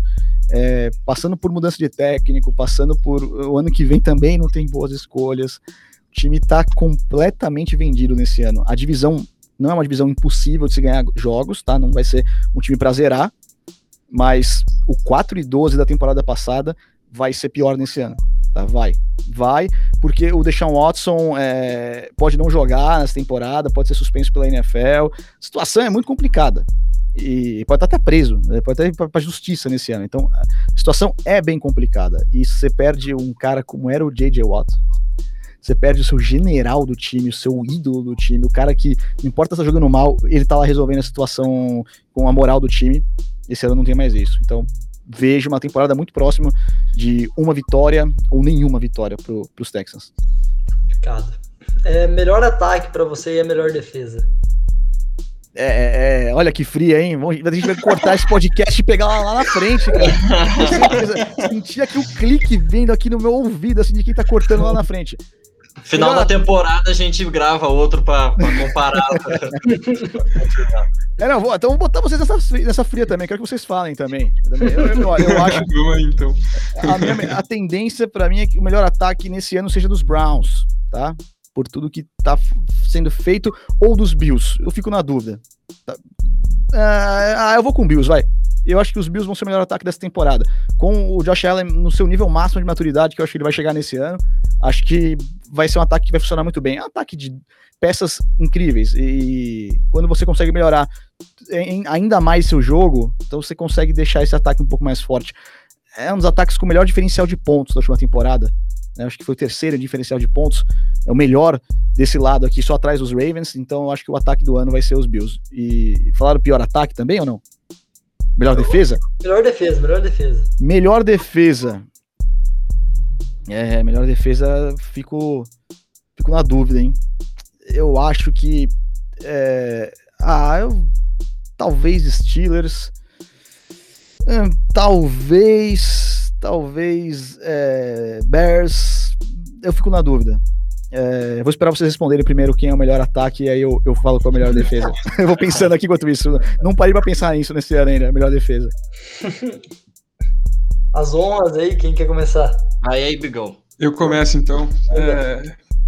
Bom, para não ficar igual o Wayne, né? Eu vou falar que o melhor ataque para mim vai ser dos Browns. Eu fiquei em dúvida entre Browns e Chiefs, mas né, eu vou de Browns. E melhor defesa eu vou escolher os Bears, porque para mim a defesa dos Bears vai estar tá bem empolgada esse ano, ainda mais com a cara nova ali lançando a bola. Eu, eu não queria falar meu, meu rival de divisão, mas eu vou ter que dar essa moral pro Dallas Cowboys. Parece que eu te renovando, eu tenho, eu tenho convicção que se ele voltar bem da lesão ali, os jogadores que ele tem no ataque, o Elliott saudável, é, eu acho que o Cowboys vai ser, uma comissão técnica nova, acho que o Cowboys vai ser o melhor ataque desse ano. E defesa, eu vou, eu vou, vou ser ousado, eu gosto de ser ousado nessa parte da defesa. Eu vou dar para Arizona Cardinals. JJ Watt chegando ali, era uma defesa bem forte. O Buda Baker tem muito ainda para dar e evoluir na liga. Talvez sofra um pouco ali nas beiradas do campo, mas eu acho que o Cardinals vem com tudo. Talvez não venha tão bem, porque vai pegar uma divisão muito forte e vai sofrer pontos quando jogar dentro da divisão. Vão ser jogaços, igual a gente viu os Cardinals com o Seattle duas vezes ano passado. Mas eu ouso dizer que fora da divisão ali o Cardinals vai sobressair um pouco nas defesas. Vou lá então. Hein? Ataque eu vou com o Chiefs. É, renovou a linha do Mahomes. É, veio muito cara bom. E já é um, um baita de um, de um ataque. Então, meu ataque vai ser Kansas City Chiefs. A defesa eu ia ser um pouquinho clubista, mas eu não vou ser, porque ainda tem muita gente nova. Daqui uns dois, três anos, talvez, dá, dá para ser o Washington. E aí eu vou de, eu vou de Steelers. Acho que a defesa dos Steelers, para mim, é absurda. Mesmo com o Bud Dupree saindo mas tem muita gente boa lá. Provavelmente o Devin Bush volta, então é Steelers. E aí, quando vocês falavam, eu, eu, fui olhar aqui uma defesa que eu tava na dúvida e eu fui ver o Deep Chart e é a defesa dos Rams, né, cara? Que defesaça ainda para esse ano. Não, as peças estão aqui de forma perfeita porque precisa. Tem o Jalen Ramsey, tem Taylor Rapp, Jordan Fuller, Darius Williams. Você tem uma secundária muito forte é, com é, um bom trabalho pressionando do Aaron Donald onde tem Aaron Donald já é top 5 da liga, né? Pode não ter mais nada, pode ser só, só não draftado, calouro. E se tem Aaron Donald, já tá no top 5 da liga. Mas eu acho que eu vou ficar com, com o Pittsburgh Steelers, tá? Eu acho que foi a defesa foi a base do time chegar na pós-temporada, não foi pelo ataque, foi por causa do bom trabalho da defesa. E tem uma frase muito boa do Paul Bear Bryant, que foi técnico de Alabama por 30 anos, foi um nome histórico do college, talvez uma das maiores mentes da história do college football aliás, do futebol americano no geral, tá? Melhores mentes, sem dúvida, o cara que moldou o jogo, é, abriu Alabama, acabou com a segregação da universidade. Então foi um cara que montou um novo jogo em mais de um momento, tá? E ainda não só no, no dentro do campo, como fora do campo. Eu acho que, é, como ele disse, ataques vendem ingressos, defesas ganham campeonatos. E eu acho que a defesa dos Steelers é uma defesa de ganhar campeonato, tá? Por mais que você tenha ali peças que ah, tão mais ou menos, mais ou menos, mas cara, com, com já o, o Nadir chegando para ser uma peça de escape do Big Ben, que tá lançando cada vez mais curto, e assim, o cara pode lançar para zero jarda já no ar, já que o Nadir Harris resolve nas pernas. Então acho que o time acertou bem nisso. Tem muita coisa faltando para esse ataque dar certo, mas eu acho que a, a, com o jogo liberado pro Juju Smith-Schuster, você depender menos do Dayton Johnson e do Chase Claypool, você vai precisar ter uma peça a mais para receber essa bola, é importante. Então acho que é, a defesa dos Steelers podem colocar eles na pós-temporada, não ataque. A defesa sim. É, tem que fazer essa pergunta, até porque ela veio, do, veio de uma pessoa do Instagram e é meu treinador, então a gente dá uma moral aí pro, pro Gabriel Arroz. É, ele perguntou, e acho que é válido para esse momento, ano passado, na temporada da NFL, assim, qual foi o momento, assim, o jogo mais emocionante para você que você narrou? Vou pedir da NFL e depois do geral, tá? Daí depois você pode falar lá do college, eu tenho certeza que vai ser algum do college ali. É, tá? não, foi. Foi, foi mesmo. foi da carreira, tá? Da, da, NFL e daí o da carreira. É, qual foi o momento ali da narração que você mais se emocionou? E, cara, o que você espera do ano que vem também dessa temporada que a gente acredita e espera que tenha torcida, né? Ah, sim, eu acho que vamos ter uma torcida menor do que é a NFL, tá? Do que, que é a loucura e o college, o fervo, que são as torcidas ali, mas já vai ter alguma coisa. O college ano passado teve torcida o tempo todo, tá? E na maioria dos estados teve alguma coisa. Era ali 200, um estádio de 110 mil, tá? Não é muita coisa, era alguma coisa. Agora vai ser mais animado, vai ser uma temporada, até porque Estados Unidos estão muito à frente de vacinação do que a gente, tá? O prefeito de Nova York, essa semana aqui do podcast que tá gravando, falando que vai quer liberar vacina para o pessoal fazer turismo em Nova York, então olha só como aqui a gente, a gente tá ainda vacinando grupo prioritário, então eles estão muito mais perto de ter estádios cheios e a emoção de viver o esporte ao vivo do que a gente. Então acho que já temos uma temporada melhor do que a outra de clima, tá? E o jogo que, ó, dois jogos. Primeiro, é, Colts e Steelers, jogo da, da final de temporada, acho que foi a, a penúltima semana do ano, que os Steelers viraram o jogo é, depois de estarem perdendo por ali mais de 20 pontos. Se não me engano, foi 24 pontos de virada, tá? Se não me falha a memória, foi isso. Mas eles viraram o jogo e foi ali o momento que eu falei na transmissão até que era o momento de, de é, é, virada do time na temporada, até porque o time vinha de uma sequência de derrotas, era o time invicto e começou a perder e não parava mais. Perdeu dezembro inteiro e ali conseguiu virar um jogo que parecia impossível, resolveu a situação e melhorou. Mas eu também acho que o, o jogo que eu fiz na pós-temporada foi muito bacana também, é, o jogo dos Colts. É, foi um jogo que marcou ali para mim pelo jeito que a partida se desenhou, né, com um, um jogo muito é, parecia, parecia que não ia parecia que não ia ser, ser o seu jogo mais vendável da rodada e acabou se tornando. Era era o último jogo, só por acaso o último jogo do Philip Rivers, né, como jogador. E foi uma partida que eu gostei bastante de fazer, foi contra os Bills, 27 a 24. Tá? Foi um jogo que foi bem bacana também de, de, de como ele foi até o último segundo e foi com o Nardini, foi na, na principal, foi na que chama internamente de, de INET, né, que é a antiga ESPN Internacional, que é a ESPN, e que deu uma audiência incrível, assim. Uh, a gente sabe quando, a gente, quando tá tendo muita audiência, quando você tá ganhando seguidor no, no, no Twitter do nada, assim, tá sendo. É, as pessoas estão elogiando e xingando ao mesmo tempo, o tempo todo marcando sua roupa. Então você sabe que, cara, tem muita gente vendo. e esse jogo foi bem bacana. De, de jogo mesmo, é, da temporada inteira, foi Ohio State e Clemson. Que foi um jogo inacreditável de desenho. Nenhum roteirista de, conseguiria fazer esse roteiro de é, Justin Fields quebra as costelas e volta para o jogo e ainda lança para 5, 6 touchdowns. Ele ainda. O, jogo terrestre funciona e Clemson, a poderosa Clemson, Devil Sweeney, Trevor Lawrence, Travis Etienne, time incrível, é que não, não, parecia imparável, ganhou de todo mundo, só perdeu para Notre Dame na temporada regular, depois ganhou de Notre Dame na hora que era para valer na final de conferência, sendo que Notre, um jogo contra Notre Dame lá atrás, que foi em South Bend, jogou sem o Trevor Lawrence, que testou positivo para Covid, então, cara, o time era de. Não tem como amassar esse time, é um time que de dois anos perdeu dois jogos, tá? Dois anos, duas temporadas completas, perdeu uma final nacional e perdeu um jogo para sem o titular, sem o quarterback titular. Mas ali o Ohio State faz uma partidaça, um jogo incrível. Foi o melhor jogo que eu fiz até hoje na minha carreira. A gente chegou em Trend Talks do Twitter. Num dia primeiro de madrugada, dia primeiro, 10 da noite, começou a transmissão. E foi a galera vindo para cima, mais de 10 mil tweets. Cara, foi um dia incrível. É, transmissão que ficou marcado porque acabou, sei lá, duas da manhã e não tem como dormir, né, cara? Você já dorme pouco do dia 31 pro dia primeiro e esse dia aí, cara, eu, eu parecia que eu não tinha, tinha dormido na noite anterior, assim, 14, 15 horas. Eu tava, 6 da manhã ainda tava ligado, porque foi um jogo que te deixa com a adrenalina lá em cima e entreguei, e tive a sensação que entreguei um bom resultado. Fiquei até ali falando, cara, que trabalho excelente que a gente fez hoje aqui na transmissão. Eu e o Matheus Pinheiro, um abraço pro Matheus Pinheiro, que também ouve vocês, ele tá lá no timeout, mas também ouve vocês. E é bem bacana, cara. Foi uma experiência boa. Mas esse ano aqui, eu, o meu primeiro jogo na ESPN só para vocês verem como tem caem jogos assim no, no, pra gente que ficam é, marcante, é marcante.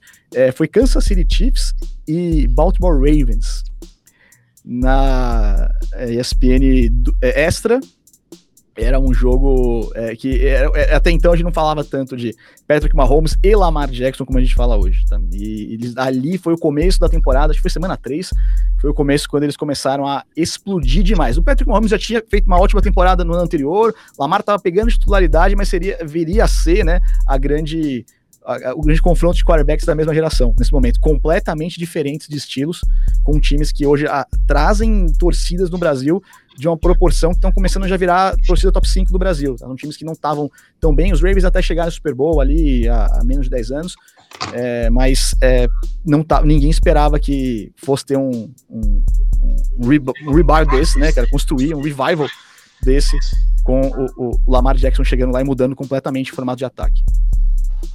Show. Um grande abraço pro Matheus Pinheiro também. Puta, puta aquisição da ESPN também. Fico extremamente feliz. Já ouvia eles aos sábados à tarde, não vendo college, no FABR, na BFA, em alguns jogos aí que, eu participei.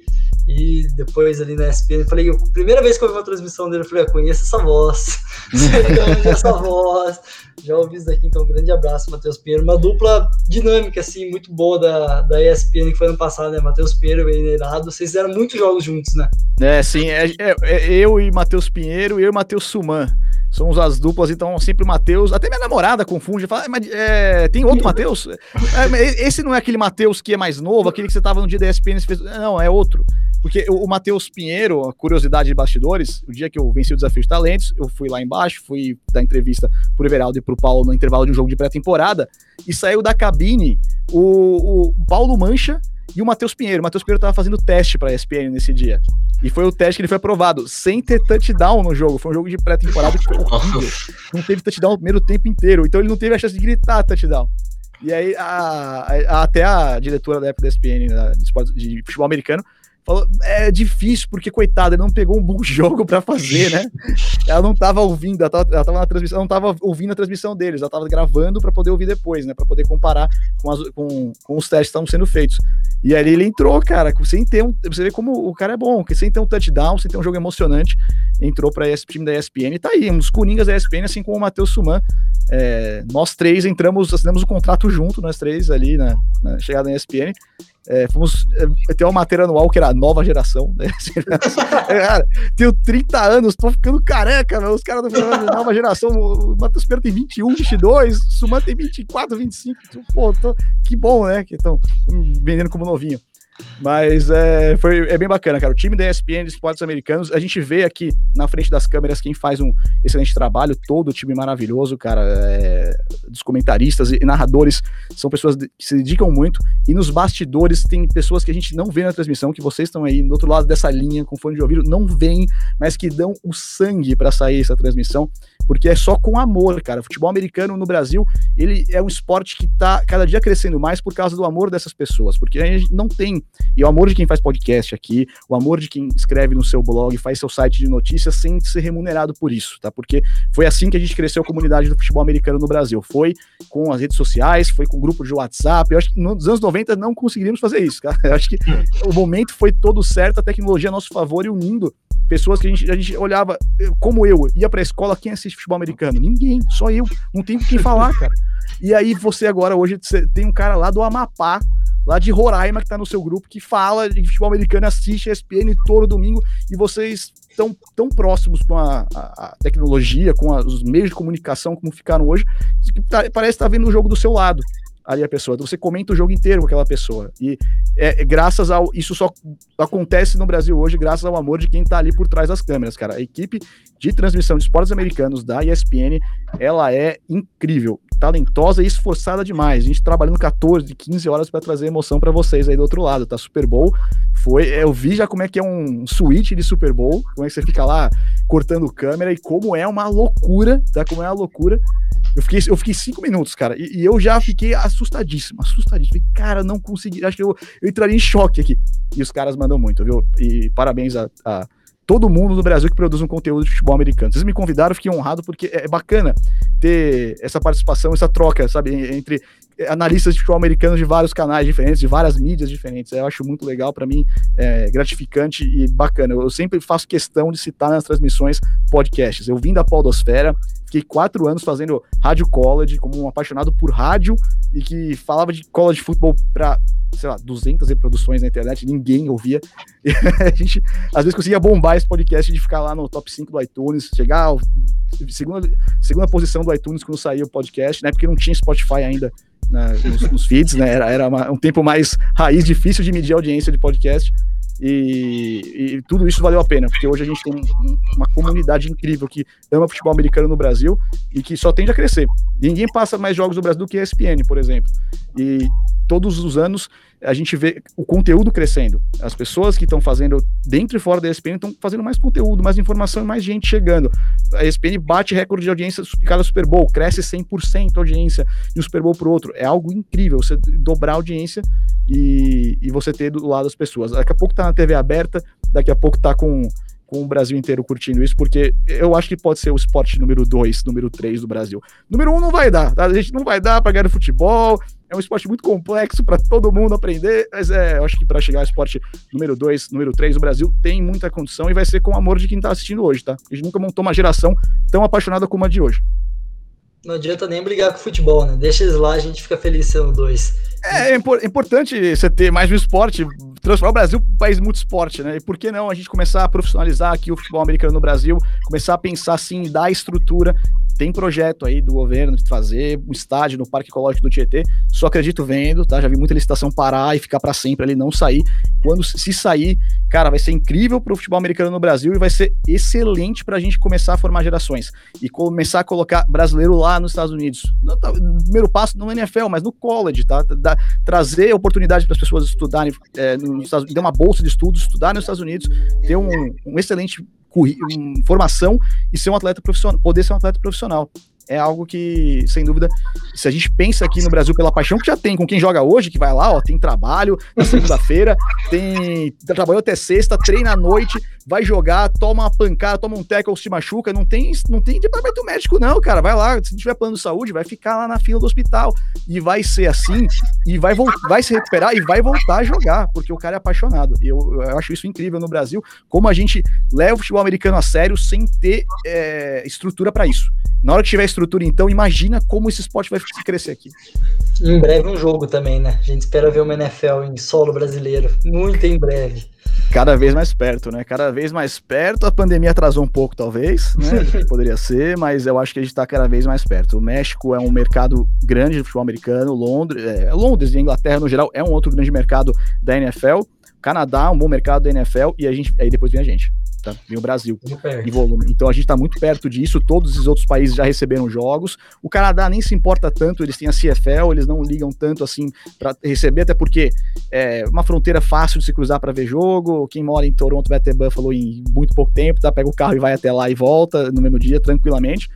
E, mas é, para vir até aqui, já te, quase teve lá nos anos 80, tá? Com o Luciano do Vale, quase conseguiu trazer para cá um jogo de pré-temporada de NFL, a temporada regular de NFL, quase conseguiu.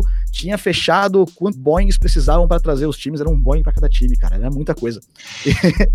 Jogar aqui no Pacaembu, né? Se colocou na época essa, essa, condição e quase deu certo, tá? Não deu certo por, por fatores pequenos, mas quase deu. E a gente tá cada vez mais perto. Tanto é que tem um videozinho lá no canal da NFL sobre os jogos internacionais, né? A International Games. E já aparece a bandeira do Brasil. Eu acho que isso já é um sinal que estamos próximos de ter a NFL chegando aqui, Maracanã, Arena Corinthians, é, a Arena do Palmeiras, né, a Neoquímica Arena do Corinthians, o Allianz Parque aqui em São Paulo, o estado tem capacidade. O Allianz Parque eu já fiquei, eu sou palmeirense, né, então eu fiquei várias vezes medindo ali, sentado na cadeira, no anel superior, se, será que dá aqui para fazer uma sideline mesmo? Eu fiquei assim, medindo, acho, é, é, com, com, com esforço da né, a NFL já fez é, jogo, faz jogo no, no estágio Azteca, Maracanã, o que, é o estádio? É muito maior ali, cara. Dá para fazer, cara. A gente faz. E com, sem dúvida, com um público que vai vender todo, vai comprar todos os ingressos aí no primeiro dia, vai esgotar no primeiro dia. Tem gente viajando para assistir do Brasil inteiro, porque é, como cresceu o futebol americano em 10 anos no Brasil é incrível. E eu acho que se a NFL fizesse jogo todo ano aqui, ia ter estádio cheio todo ano. Yeah. Meu bolso se prepara, né? Meu bolso se prepara. Tá guardando já ali para pegar o ingresso do, do NFL Brasil. O Eni, última fria que eu te coloco para a temporada de 2021, depois a gente vai para o nosso quadro final, tudo bem? E essa tudo daí bem. já pode ser cobrada amanhã. Tá. Qual vai ser o jogo de abertura? Ah, jogo de abertura? Hum, Tampa Bay Buccaneers abrindo um, banner de campeão, cara, cinco anos, não imaginaria isso jamais, jamais que Raymond James Stadium serviria de palco pro time da casa ganhar o Super Bowl, cara, jamais. Pior que meu pai é torcedor, hein? Meu pai torce pro, pro, pros Buccaneers desde que o time era uma draga ainda. O time era, trouxe em 2012, acho. Ele foi ver jogo lá, adorou, ficou apaixonado pelo time, todo ano perdendo com James Winston. Ele tava lá, todo jogo assistindo, ou na ESPN ou na, eh, no NFL Game Pass. Bom, eu acho que talvez Bucks e Panthers. Será? Seria bacana de ver esse jogo, viu? Seria não. Começar a temporada com o pé direito, né? Pô, mas se ganha, começa com. Ah, é. Aí a moral vem alta. Aí eu já espero o Super Bowl já. Infelizmente, a gente tava olhando aqui o, o, o, calendário, né, a tabela do Bucks antes da transmissão, e a gente ficou triste que o, o Patriots e Bucks é em New England, né? É. Triste e feliz, né? Vai ser bom ver o Tom Brady indo a Tomando na vaia. Tomando uma vaia histórica em Boston. Mas seria legal se fosse também a abertura da temporada, né? Ver o Bucks a faixa de campeão contra esse time do Tom Brady. Mas eu acho um bom chute, viu? A gente até brincou aqui, talvez um Bills, um jogo bom ali contra a divisão, mas eu acho que vai ficar na rivalidade de divisão mesmo. E, e é isso daí, eu também acredito. Vamos pro quadro final? Bora lá. Wayne, é, é, como existe né, o bate-bola jogo rápido, a gente criou o nosso aqui para NFL. Você vai ser o primeiro, então sinta-se honrado, que é o lança-bola cat rápido. lança-bola cat rápido. Vamos lá, e ó, complicado aqui o que a gente falou. Tem algumas perguntas de duas opções, algumas abertas aí para você responder, beleza? Vamos beleza, lá? Tá pronto? Então vamos. Começando bem, Peyton Manning ou Tom Brady? Tom Brady. Ah, cara, já, já não vai ser tão rápido, hein? Caraca. Ah, cara, eu me apaixonei por ver o Peyton Manning jogando, mas em consistência a longo prazo, Tom Brady. É o cara muda de time, bota o time no Super Bowl, cara. Um time que era de tamanho, eu tô fazendo com o meu dedo uma diferença de meio centímetro. Era desse tamanho, cara, o, o, time dentro da força da NFL. E virou hoje uma potência que, mesmo com ele saindo, ainda vai continuar sendo um timaço, porque ele foi o general manager do time. Ele comandava treino, cara. O time tem ideia. Ele comandava treino, o técnico sentava e deixava ele treinando lá, cara. Porque ele é o, o cara do Tom Brady. Bom, outra dúvida aí de quarterback. John Montana ou Dan Marino? Ah, John Montana, cool Joe. Ah, eu adoro, cara. Adoro o John Montana, velho. É, pra mim, é, ele, ele, ele é, um, é, uma força ali na NFL. Ele é o, o melhor jogador da NFL antes do Tom Brady, talvez, viu? Essa daqui foi antes da transmissão, juro, mas vamos ver se o coração pesa. Adams ou Hopkins? Hopkins. Hopkins. Megatron ou Julio Jones? Eu gosto mais do Julio Jones, mas aí tem coração de Alabama, tá? Aí tem, tem coisa que eu vi na Crimson Tide, tá? Mas aí eu acho que eu, eu gosto mais de ver o Julio Jones, por exemplo. Travis Kelsey ou Greg Kittle? Ah, o Kittle, com certeza. Melhor defesa que você já viu jogar? Alabama Crimson Tide de 2016. E melhor ataque? Melhor ataque? É, Pode Denver falar Broncos. que foi o Panthers em 2015. Não, o Denver Broncos aí do ano anterior, de 14. Melhor jogador para você da história? Melhor jogador da história? Ah, de cara, mais uma vez, Fria. Eu vou, eu vou dar aqui a oportunidade ao Tom Brady, porque acho que é, vai estar em toda a discussão com o número de anéis que o cara tem. O cara ganha quase um quarto da, do Super Bowl, o cara merece estar aqui, né, né, como o melhor da história. Vou, vou ser bondoso com você, então. Vou pedir o melhor jogador ofensivo sem ser o Tom Brady. Melhor jogador ofensivo sem ser Tom Brady. Hum... Cara, esse não vai ser rápido, viu? Esse vai ser. tem muita gente na minha cabeça imediato, cara, imediato. É... Dá pra pular? E aí, vou, vou pular. defensivo. Defensivo consegue responder? Eu vi jogar ou pra história da NFL? Você, da história da NFL. Pode responder os dois. Primeiro da história, depois que você viu jogar. Ah, o que eu vi jogar era um Donald, tá? Eu acho que ninguém vai conseguir é, fazer o que o Aaron Donald fez, cara. É um cara incrível. Agora, ofensivo sem ser o Tom Brady, eu não queria falar é, Peyton Manning, tá? Eu fico com uma vontade incrível de dar esse prêmio pro Peyton Manning. Ah, me dê, me dê um minuto pra pensar. Dá um minuto, cara. Eu preciso botar na cabeça aqui. Vem na minha cabeça Jerry Rice, vem Jim Brown. Ah, cara, pra história da NFL, Jim Brown, tá? Acho que o Jim Brown. Acho que o Jim Brown quebra barreiras na NFL e é sim a peça. Eu fico, Peyton, eu fico ali com o Peyton Manning também no cantinho do coração, Barry Sanders também um pouquinho assim, tá? Mas eu fico com, nessa hora eu fico com o Jim Brown. Seu jogador favorito? Meu jogador favorito é, pode incluir college? Pode. Pode? Ah, vocês me perdoem, mas o Najee Harris foi um dos caras que eu mais gostei de ver jogar na minha vida. Ao vivo, na TV, não importa onde. É, é, era o Harris nas costas, e ainda tinha o Damon Harris em Alabama também, que era o outro running back junto com ele, então era Harris ou Harris no backfield, e ainda assim você via o Najee Harris como o cara daquele time, que eu vi jogar e adorei foi Najee Harris. Se eu for olhar para a NFL, Cara, eu gostava. Eu vou, eu vou, dar, vou dar o título pro, pro, pro Peyton Manning.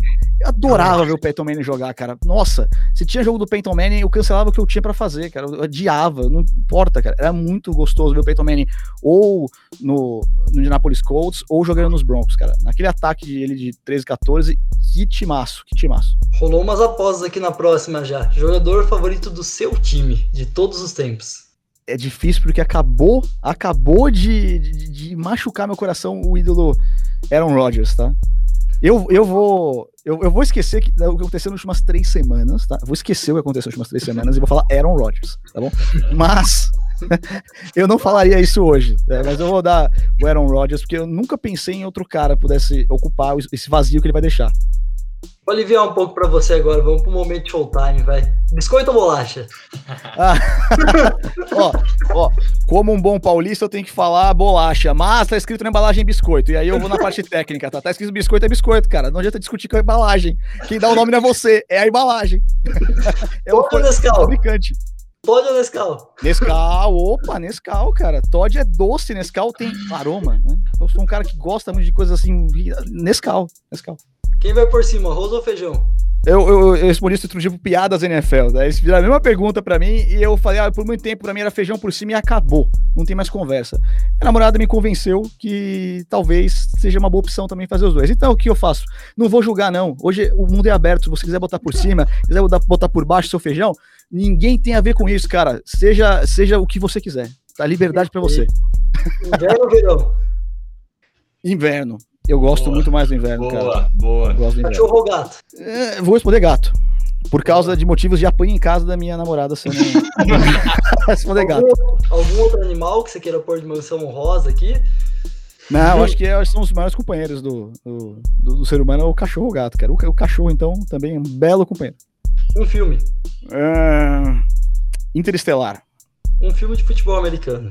Rudy, Rudy, da, é, sobre um, um, jogador que jogou em Notre Dame sem ter bolsa, que era o sonho dele jogar em Notre Dame. Ele entra um snap e faz história. É spoiler, cara. Já faz 40 anos jogar aconteceu, 50 anos jogar aconteceu. Mas ele faz uma das jogadas incríveis da história do futebol americano, tendo só um snap na carreira dele como jogador. Ele teve um snap lá também no Special Teams, tá? Isso não aconteceu nada. E aí ele fez um snap e marcou. E se fosse para falar algum outro filme, acho que todo mundo vai falar é, é, ou Draft Day, que é maravilhoso, né? É, Sonho Possível, filmes bons, mas se fosse pra escolher um, Ray. um livro. Tire os olhos da bola, do Pat Kieran. Livro incrível para você aprender sobre futebol americano fora do futebol americano. E tem um livro que quem lê inglês, tá? Que é muito bom. Few, Few Seconds of Panic, tá? É a história de, do Stephen Fatsis, que ele, ele vai ser kicker dos Broncos na pré-temporada. Ele é um jornalista, ele fica no Pets Squad, ele treina com os kickers e faz parte, ele conta os bastidores de como funciona um time. A primeira vez que um jornalista entra ali para fazer isso e ele relata tudo isso nesse livro, só tem em inglês, esse nunca foi traduzido. É, mas você acha aí nos, nos Amazônias da vida aí que tem para vender livros em inglês que chega aqui no Brasil, sim. Tira os olhos da bola, vou ter que dar uma moral aqui, é o meu livro de cabeceira de cama aqui, então é um baita livro também. Fala, é, se fosse fora do futebol americano, é, é a Revolução dos Bichos. George Orwell. É, um livro, livro, incrível, cara. Maravilhoso livro. Acho que serve para todo mundo entender um pouco de como funciona um regime num país, né? como é que funciona a política por trás. Eu estudo política, então sei bem como, como funciona. Na sua apresentação no programa Desafio de Talentos, você falou que você era um nerd do esporte, mas também é um nerd fora do esporte? Tem alguma série, aquelas sagas que você queira falar aqui? Cara, total nerd, total nerd. Sou. Eu, e ainda sou um nerd diferente, sou um nerd que não gosta tanto de super-herói, tá? Eu assisto filme super-herói e tudo, mas não é a coisa que me deixa. Ah, aquele jeito, preciso ver, vai, vai no lançamento. Como é o caso do Star Wars, tá? Eu fui em lançamento já do, dos três últimos filmes da, da saga nova é, um pouco decepcionado com o último filme, porque eu esperava um final diferente, mas tudo bem, a gente entende que mudou o diretor, mas eu gostei muito mais do, do filme do meio ali, tá? é, eu, saga Star Wars, é, cara, eu gosto de coisas de humor, de nerd, então Community é uma série que eu acho bem legal, hum, e, e qualquer nerd, coisa nerd você pode pensar, eu tô lá, cara. Eu sou um nerd do, do, esporte porque eu fico olhando estatística, eu quero estudar a fundo as coisas. Às vezes, tô me preparando pra um jogo aqui e começo a abrir aba do Wikipedia atrás de aba do Wikipedia, e aí, de repente, tô vendo Papa Leão 3, sei lá, assim. Então, eu fui parar num lugar, um corredor labirinto da Wikipedia, fui parar ali, sabe? Não sei como. Uma série. Uma série. Isso. Tô assistindo Modern Family, tô gostando. É, tô adorando. É, assisti, cara, gosto muito, sou fã de Friends e sou fã de Higher Met Your Mother. Tá? Não, acho que não precisa ter briga entre os dois lados, mas dá para os dois. O Friends é uma série sobre amigos, Higher Met Your Mother é uma série sobre a vida. Então, duas séries que eu, que eu curto muito. E a citada por Baker Mayfield, The Office. Ah, The Office é maravilhoso, cara. Também outra série muito demais. Bom, Até mesmo quando sai o Steve Carell, ainda a série continua boa, cara. É incrível, muito boa. Um destino para viajar. É, cara, Estados Unidos está aí cheio de coisa legal para conhecer, tá? Você que vai para os Estados Unidos, vá para uma cidade que tenha futebol americano. Recomendo Nova York, Chicago, tá? Chicago é incrível, inclusive, porque é muito diferente de tudo que a gente tem aqui, é bem legal. É, e se eu fosse falar um destino do mundo, vá para Londres. É, Londres é a capital do futebol do mundo. Você vai ter oito times jogando primeira e segunda divisão, então, que são torcidas apaixonadas. Você vai arrumar um ingresso com certeza para ver um jogo e tem estádios incríveis. E se for para fazer muitas coisas numa cidade só, né? Londres. E o seu destino para viajar que você quer e ainda não foi? É, olha só, cara, não me peguei pensando nisso. hum, deixa eu ver. Ah, é, é, Irlanda. Nunca fui para Dublin. Eu sou um fã de Jameson, sou um fã do whisky Jameson, fã de Guinness. Então, gosto de Baileys até, mas sou mais fã da, da Guinness e, da, e do Jameson. Sou, o Jameson é meu whisky favorito do que dá para pagar. Eu, eu, consigo comprar, botar no carrinho do supermercado. Os outros são só de, ah, como seria bom comprar esse, esse Blue Label, como seria bom comprar esse Talisker aqui. Não, esse aí não vai dar. Então, esse, nem, nem trabalhando dobrado, nem com três empregos daria. Então, é, é, é, eu acho que Dublin é uma cidade que está no meu radar há muito tempo, até pelo, até pelo rugby, até pelo futebol, que eles amam lá, os irlandeses, e arquitetura, que eu sou um cara apaixonado por arquitetura antiga, então tá aí um, um lugar legal. Crava agora os dois times que vão estar no Super Bowl. Mais uma fria. Ô, caramba, mais uma, meu. É, Buffalo Bills e Tampa Bay Buccaneers. Para fechar, né, uma icônica, qual, qual era o nome da franquia que hoje é o atual Oklahoma City Thunder? ah, é que eu, eu cortei a, a, a, a resposta, não dei, não dei as alternativas. Ah, é... Cara, você me deu um branco, você acredita nisso, meu? é, é, tem a ver com avião, cara. eu fiquei completamente perdido. É, Seattle Supersonics.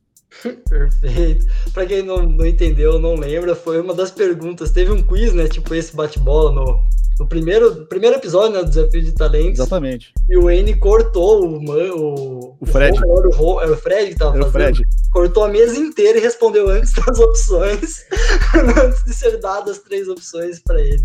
Eu fiquei com um baita medo, cara, esse dia, porque eu falei, cara, eu cortei. Será que ficou parecendo. Eu, porque eu tava. Você não tem ideia, assim, a gente vê lá o que foi filmado, mas você não ouviu o terrorismo anterior disso eles pegavam uma pessoa e saia da sala, que a pessoa não falaram que ia ter prova, a gente ficava todos juntos numa sala, pegaram o, a primeira pessoa e foi. Aí essa pessoa indicava a próxima e arrancava a pessoa de lá, e a pessoa nunca mais voltava. o que tá acontecendo, cara? Falar que já gravar depoimento, e aí você chega lá, senta lá e começa um, um game show lá com você, e eu fiquei, minha perna não parava de tremer, cara, também que não, não abria o ângulo, né? E aí eu fiquei a, fiquei a perna mexendo, mexendo, e aí, quando eu, eu toda, toda alternativa que vinha, eu ficava na minha cabeça em dúvida. Eu falei, caramba, será que. Eu tava certo de uma resposta, principalmente do Barry Bounds lá, que era de beisebol, mas eu ficava, cara, será que não, Baby Ruth não fez? Será? E aí, na hora que isso daí, ah, certeza, Seattle Supersonics, não tem nem dúvida. Mas, aí, mas é, eu, hoje até hoje eu espero alguém dar as alternativas. Né, quando eu a pergunta, hoje eu espero depois dessa. Tá certo, perfeito. Oi, Ni, a gente vai fechando por aqui. É, de novo, muitíssimo obrigado pela sua participação. Vou deixar você fazer aí seu, seu, sua finaleira, sua despedida. A gente, puta, quando você aceitou o convite, quando o Big, né, o Leonardo mandou aqui pra gente, mano, o Wayne aceitou. A gente ficou tipo, quê? Como assim? No nosso grupo, que foi um negócio assim que a gente ficou mega feliz. Só de você falar o nosso nome na transmissão ali, quando a gente manda um Twitter para você, a gente já fica mega feliz, já grava, já fala, boa, o Wayne falou o nosso nome ali na transmissão e, cara, tá conversando com você. Acho que é uma das coisas boas que eu sempre falo, né? Que a pandemia pode trazer pra gente é que a gente percebeu esse mundo que a gente pode fazer, né? Essa distância, cada um de nós do programa, um em cada cidade, e podendo estar tá entrevistando você aí em outra cidade e numa facilidade pelo online. Puta, só agradecer muito a sua presença de novo, que a gente fica muito feliz e honrado. Imagina, pessoal. Olha, eu tenho muito respeito, cara, e toda oportunidade que eu tenho, eu exalto quem faz conteúdo de futebol americano no Brasil. Porque é só assim que a gente começa a aumentar a nossa bolha a ponto de ela estourar e virar. Todo mundo gosta de futebol americano, todo mundo sabe um pouco de futebol americano, que é o objetivo que eu tenho de vida é que isso aconteça. Vocês são muito didáticos, vocês trabalham desde o didatismo, ali para quem tá começando, para quem tá chegando agora, até a parte mais complexa. E trazem com naturalidade. E tem o melhor nome da Podosfera, tá? É, eu sento, eu fico no banho ali, eu sento ali na minha cadeira, fico na cama vendo TV, não tô assistindo nada, tá passando TV, eu tô pensando um nome bom para um podcast. Cara, preciso de um nome, um nome de uma marca. Café com sec, cara. É um nome incrível, meu. Como eu não pensei, eu olhei isso uma vez meu feed recomendados. Como assim eu não pensei nisso, cara? É maravilhoso. Mexe com café com o presidente, programa da EBC, da Rádio, da Rádio Nacional. Cara, incrível. Achei é, muito legal como vocês tratam o futebol americano. É, dou sempre força para quem está querendo começar agora. Eu sei que vocês estão aí do outro lado segurando a mão de quem está chegando agora para acompanhar o futebol americano e trazendo para dentro da bolha. E, e, é o amor, eu, eu, sei como é que é estar tá na, na podosfera do outro lado aí, tentando é, cada dia mais é, é, aumentar o seu conteúdo, melhorar o seu conteúdo, tentar até remunerar seu conteúdo, porque todo mundo faz por amor aqui, né? Ninguém está sendo pago, não tem o, o, patrocinador daquela empresa de aviação que tem uma cor azulada, é, não está aqui, não tá aqui ainda. Gente, o objetivo é que tivesse, porque o, o público que está interessado nisso está aqui no Brasil e está aumentando todo dia. E as marcas estão percebendo, o intervalo da ESPN está cada vez maior lá, com mais gente, é, com ações, inclusive, de Super Bowl específicas, tá? É, empresas chegando com uma peça específica para Super Bowl, igual é nos Estados Unidos. Então, isso pode ajudar a gente a crescer e a profissionalizar a nossa cobertura de futebol americano no Brasil. E a gente só precisa realmente remunerar as pessoas, porque no final das contas, todas elas estão fazendo já um bom trabalho. E aqui o Café com Sec, com certeza, está fazendo esse trabalho, está ajudando a crescer essa bolha do futebol americano. E agradeço pelo convite, gente. Estou sempre aberto, toda vez que vocês quiserem aí e eu encaixar com a agenda, estamos aí, porque adorei o papo hoje aqui, muito legal, muito bacana. E me colocar em frias, hein? Olha só, eu achei que não fosse mais entrar em fria. Depois do desafio de talentos, cara, depois do cara crachar ali, que eu suei ali para identificar os jogadores, achei que não fosse passar por mais uma fria. Esse, esse é, catch rápido aqui foi difícil, hein? já, vamos começar a marcar para o próximo já, para a gente ver se bateu com as opiniões que deu hoje, das apostas. A gente já marca da, da próxima, já deixa anotadinho bonitinho. Vai certinho. Obrigadão, viu, N? De coração. É, é muito enriquecedor, pra, acho que para todo mundo, tá? Quem estiver ouvindo aí vai, vai ouvir muita coisa e a gente aprende cada vez mais aqui ouvindo e, e, é, e, e é futebol americano, né? Foi que a gente, quando a gente começou, falou, ah, é nós, a gente morava junto e aí era os três domingos sentado lá na frente da TV e aí ficava todo mundo falando de futebol americano, nós três lá na, na nossa bolha de futebol americano e aí falamos, ah, vamos, vamos aumentar essa bolha um pouco e qualquer pessoa que, que escuta, quando a gente vê lá quantas pessoas ouviram, que, que vai aumentando, a gente fica muito feliz sempre. Eu tenho certeza que só vai aumentar, viu, gente? Porque o trabalho que vocês fazem aqui é, é, é sensacional. E a hora que chegar a temporada, com cada vez mais pessoas buscando entender futebol americano, o nome de vocês vai estar tá lá no topo dos feeds, porque o nome é bom. Eu, o nome é muito bom. Vou comprar esse nome. é, bom, é, te agradecer mais uma vez por ter aceitado esse convite. É muito rico pra gente ter uma pessoa como você é, aceitando participar, conversando com a gente normal, como se fosse mais um dia. Então é isso, muito obrigado. A gente agradece muito a participação. E torcer para as próximas vezes aí serem rápidas, né? É, tem que, a off-season tem que, tem que passar rápido. Setembro sempre chega, mas demora, demora. Na pandemia, então, demora o dobro, cara. Você não tem. É, ano passado, então, demorou uma eternidade, a gente ficou sem esporte nenhum por um tempão. E aí, quando voltou, tá todo mundo com sede, mas é, o bacana é a hora que chega, todo mundo se emociona e na semana 16 tá todo mundo cansado, né? Tá todo mundo. Semana 17, ah, eu não quero ver mais o jogo dos Jaguars aqui. Ah, agora esse ano vai ver. Esse ano vai ver, com certeza. Tem, tem, Trevor Lawrence, mas vai. É, é, é muito legal, porque é, é que nem Panetone, né, cara? Acaba de vender panetone ali em comecinho de janeiro, você já, ah, como vou viver sem panetone até chegar ali em setembro, aí o chocotone, aí volta de novo, é, é algo único que você encontra na TV quando tá ali no segundo semestre, e é um esporte apaixonante. Para quem foi picado pelo mosquitinho de futebol americano sabe quanto é apaixonante. É, o replay, replay de jogo já não, não é tão bom assim, né? Você vê, mas não é daquele jeito, né?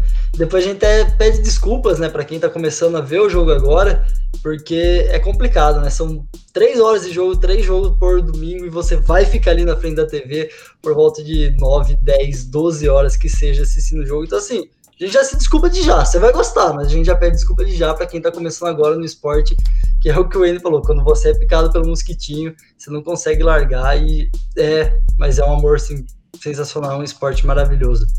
E para você que nos assiste, um grande abraço, muito obrigado pela audiência. É, lembra de seguir a gente nas nossas redes sociais, principalmente no nosso Instagram, tá saindo muito conteúdo semanalmente. E se aí ficou alguma coisa que o Wayne falou, você quer discutir um pouco mais ali com a gente, manda mensagem na nossa rede social que a gente responde. Se for possível, a gente manda pro Wayne e a gente manda a resposta para vocês. Grande abraço, até mais.